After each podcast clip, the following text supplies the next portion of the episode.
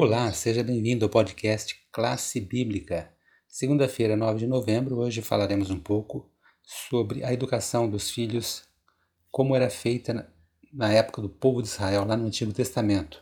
E o título é Que os transmitissem a seus filhos. No Velho Testamento nós vemos ali muitos salmos que revelam, mostram muito de como era a educação e como eles acabavam por educar seus filhos de forma correta, como Deus os havia ensinado. Eles faziam isso de forma recitada, cantada, muitas vezes com auxílio de instrumentos musicais, durante os momentos de adoração, especialmente na adoração pública, um momento que eles valorizavam muito. O povo de Israel tinha um sentimento de comunidade muito forte e a adoração era uma parte importante do, das reuniões e da comunhão no relacionamento deles com Deus. Os salmos são basicamente poemas, letras para músicas, e a palavra hebraica para salmos significa cânticos de louvor. E quando eles cantavam louvores a Deus, estavam adorando o Senhor. Desta forma, eles passavam para os seus filhos a adoração a Deus, cantando de forma poética, transmitindo a adoração dessa forma tão importante. O Daniel vai comentar um pouco agora na pergunta de número 2, qual é a mensagem essencial né, de Salmo 78, 1 a 17 e como ela se encaixa em toda a questão da educação e da adoração. E aí, Daniel, tudo bom?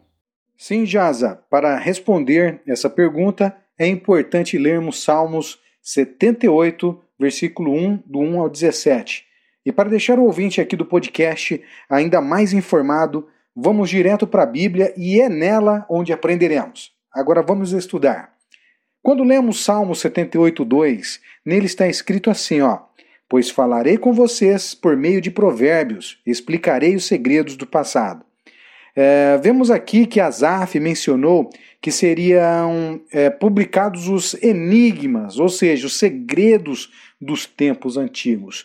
Não significam coisas sinistras, mas coisas obscuras ou apagadas. A questão aqui é o seguinte: nesse texto, é que a educação de Israel inclui é, a ensinar aos filhos as histórias sobre o trato do Senhor para com a nação eleita. E dessa forma vemos que os feitos de Deus e também é um apelo à geração futura para que ela adorasse e servisse fielmente ao Senhor. A geração atual agora deveria ensinar a verdade aos filhos é, e também aos seus descendentes. E é o que nós estamos fazendo hoje. Precisamos multiplicar a palavra de Deus e ensinar os nossos filhos e também os nossos descendentes.